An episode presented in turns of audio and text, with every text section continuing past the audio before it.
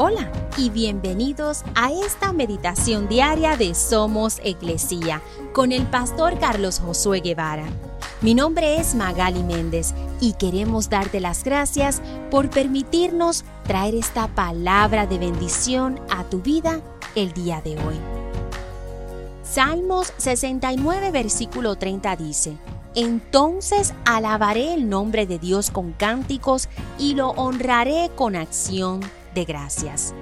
En 1250, Roger Bacon, un profesor de Oxford que estudiaba la refracción y la reflexión a través de varios experimentos con espejos y construyó la primera lupa con fines científicos.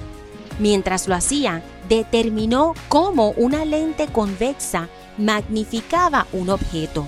Su descubrimiento cambió el mundo tal como lo conocemos. Y si usas anteojos, el trabajo de Roger Bacon impactaron tu vida. La ampliación aumenta el tamaño de un objeto, lo que nos permite verlo mejor.